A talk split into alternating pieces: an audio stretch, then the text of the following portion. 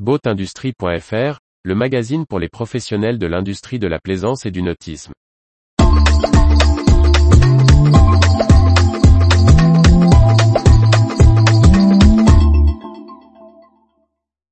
Zéro G une propulsion hydrogène électrique prête à l'emploi. Par Briag Merlet. La société néo-zélandaise Zero G présentait au Metrade un pack intégré associant propulseur hydrogène et motorisation électrique. Une solution séduisante pour les petites embarcations et annexes et qui séduit déjà quelques fabricants. Zero G tire son origine en 2014 de la création du Jet Surf Experience Centre à Perth en Australie par ses deux fondateurs Bex et Neil. Ces derniers se lancent dans la location et la vente de planches de surf motorisées. Mais ils réalisent rapidement que les moteurs thermiques associés aux turbines des planches sont un frein. De retour en Nouvelle-Zélande en 2015, ils lancent Voltec Jetboard, pour développer avec quatre ingénieurs des planches de surf avec des moteurs électriques.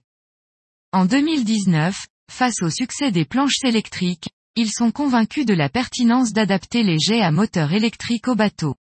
Après un premier prototype, ils renomment la société Zero Jet et lèvent des fonds en 2020 pour arriver à une première version. En 2022, Zero Jet présentait au May son modèle de deuxième génération. Le Zero Jet de deuxième génération intègre un moteur à courant continu de 14 kW et seulement 20 kg.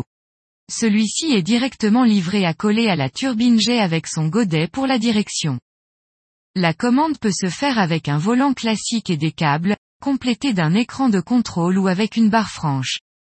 Le Zero Jet fonctionne avec un parc batterie en 48V développé par l'entreprise avec la marque Superb.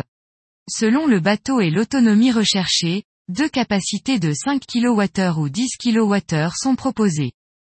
ZeroJet vise prioritairement les annexes et les bateaux légers, qu'il s'agisse de coques rigides ou semi-rigides. La marque d'annexe OC pour Offshore Cruising Tender a développé quatre modèles rigides en carbone dotés des ZeroJet. L'équipementier vise d'autres marchés en première monte auprès des chantiers navals.